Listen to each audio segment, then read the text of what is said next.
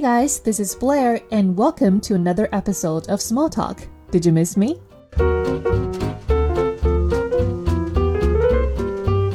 So, I'm curious, what is your plan for the Spring Festival? Anyone like me who got stuck in big cities and can't go back home because of COVID 19, like again? I mean, what can I say? C'est la vie. Anyways, since it is the end of the lunar year, I feel like sharing with you guys a topic that was repeatedly, repeatedly talked about last year by politicians, businessmen, academia. Literally, people from all walks of life are involved in the discussion. And this very topic is carbon. If we are to choose the hottest issues this year, carbon would be undoubtedly on top of the list. You know, big impactful events literally happened one after another, both domestically and internationally. For example, last spring, the two carbon pledges are put forward in the government work report of 2021. And in summer, the national carbon emissions trading market was officially launched. In autumn, COP26 was held in Glasgow, Britain, which has attracted worldwide attention. And finally, in winter, right on Christmas Eve, December 24th, China released the Climate Change Financing Pilot Plan, which specifies everything about climate change investment and financing. Carbon and climate became such an important topic in our public life. So the question is are you able to explain the essentials of carbon issues in English? Like, what does the carbon pledges mean? How does the carbon market work? What did COP26 achieve, or not achieve for that matter? I find myself couldn't even explain them clearly in Chinese. So, as always, I did my homework. Now, ladies and gentlemen, time for some input with Blair again.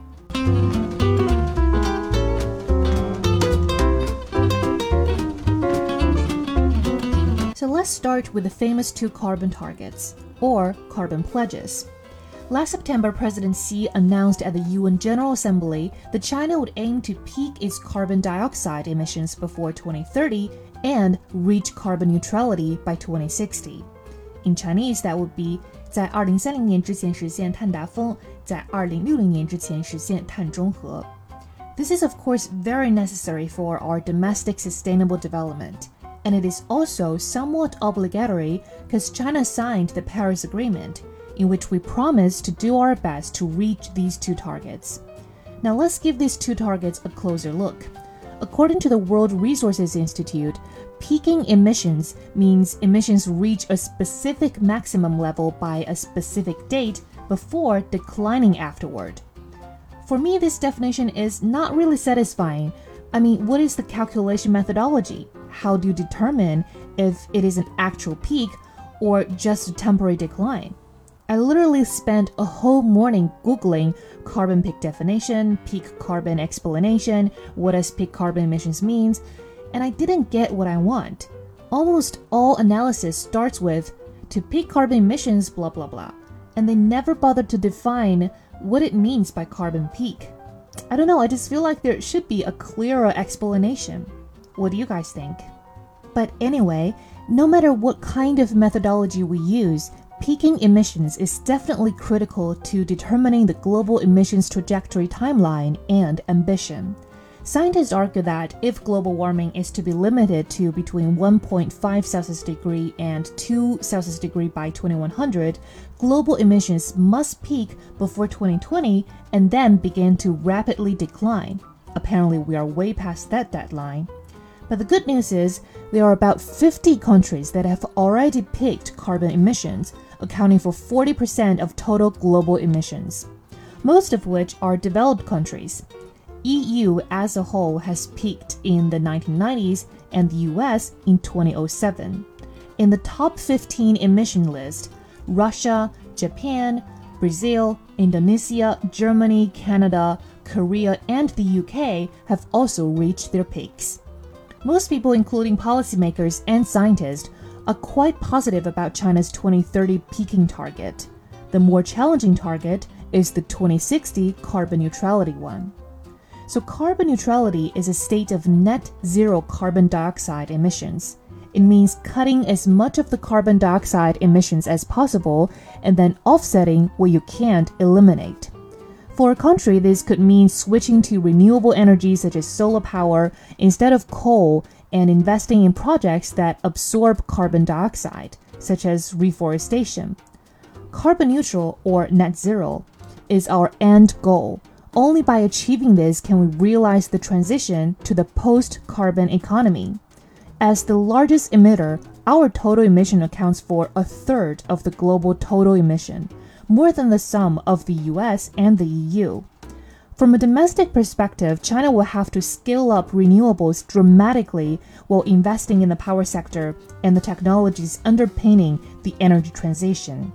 While internationally, the unilateral pledge is hugely important in generating global momentum towards stronger global climate ambition and governance, but also, you know, in positioning China as a leader in climate diplomacy. Considering our population, our phase of development, and also the status quo of our energy structure, I'm sure you could see the challenge here. So, what are other countries doing in this regard? How are they performing? Turns out many other countries have also released their carbon neutrality time schedule. For example, our neighbor Japan, Korea, the EU, and also the US set it at 2050. And India, another significant large emitter, set the target at 2070. Okay, so now we know the goals. How are we going to achieve them? One of the solutions would be market. Last July, China announced the launch of its national carbon emissions trading market. As the world's largest greenhouse gas emitter, this is a significant step towards our climate goals. The market was first proposed a decade ago, and the current version is far more limited in its scope than originally intended. So we could understand it as um, you know, as more of an initial step toward deepening its commitment to addressing climate change. Such carbon pricing mechanisms exist in around 45 countries already, but China's scheme is the world's biggest. Our system is known as the Tradable Performance Standard. It is expected to contribute approximately half of China's CO2 emissions reductions by 2060. Currently, the TPS, you know, the Tradable Performance Standard, covers only China's power sector, but once fully implemented, it will embrace eight carbon intensive sectors. What makes TPS different from those operating in other countries and regions, such as the European Union, Canada, and um, Argentina, is that we have chosen different criteria. Other nations have tended to employ mass based systems in which compliance depends on keeping the absolute level of emissions below some value. Cap and trade is one example. While China's system is intensity based. A facility's compliance depends on its emissions intensity. In other words, um, the facility's emissions output ratio should not exceed a benchmark ratio set by the government. The TPS is a critical part of China's effort to address climate change. This new policy commitment holds great promise, but much remains uncertain about its future evolution. Still, this nationwide effort is a major step forward in China's commitment to a green economic future. Okay, so now we got a picture of the domestic situation. Let's have a look at the international community. What happened at the COP26 Glasgow summit? COP26 was the moment countries revisited climate pledges made under the 2015 Paris Agreement seven years ago. Countries were asked to make changes to keep global warming well below 2 Celsius degree. The final goal is to keep cutting emissions until they reach net zero by mid century. COP COP stands for Conference of the Parties, and the one in Glasgow was the 26th annual conference. Right before COP26 was held, 200 countries were asked for their plans to cut emissions by 2030. And now you know China's answer to this is to peak carbon emissions by 2030. Note that most commitments made at the COP will have to be self policed. Only a few countries are making their pledges legally binding. The Glasgow summit marked a major moment for global action, it was the first time nations updated their plans to limit emissions since the historic Paris Agreement in 2015. Generally, countries have agreed to release new plans known as nationally determined contributions every five years. One of the pleasant surprises of COP26 is the US and China agreed to work together to strengthen and accelerate climate action and cooperation in the near term. It's the first time China and the United States, the two biggest emitters in the world, have stood up and said, We are going to work together to accelerate the reduction. So, I don't know, let's wait and see if the two countries will have further climate cooperation in the future. I, for one, think it will be extremely, extremely difficult. One major result of the COP26 is reaching a global agreement, which is called the Glasgow Pledges. And this agreement, although not legally binding, will set the global agenda on climate change for the next decade. But as you may know, added together, the pledges will still not reduce emissions fast enough to keep the world within the crucial limit of 1.5 degrees Celsius by 2100 as agreed to in the Paris climate talks.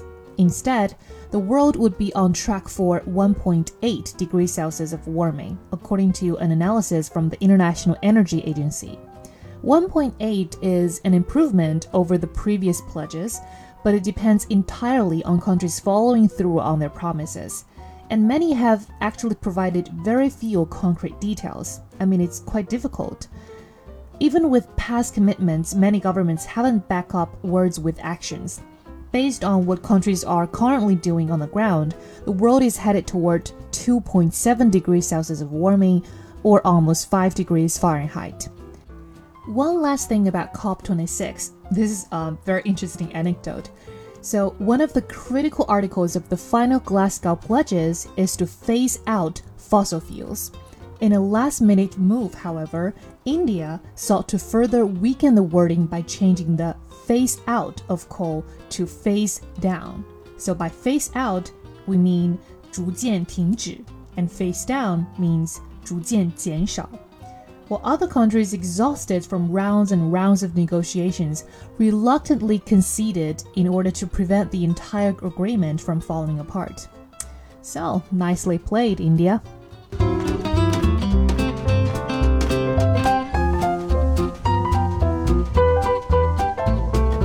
Okay, that's about it. In this episode, we talked about carbon peak, carbon neutrality, carbon trading market, and COP26.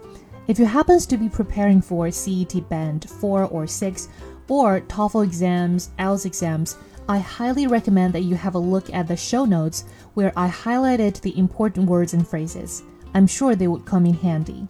Also, for those of you who want to dig deeper into this issue, you're very welcome to check my reference list, also in the show notes, for further reading.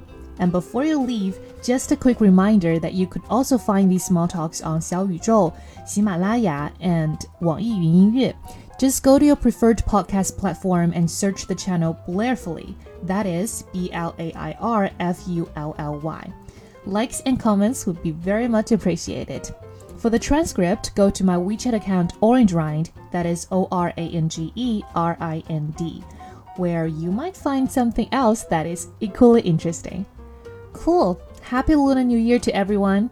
Until next time. Bye bye.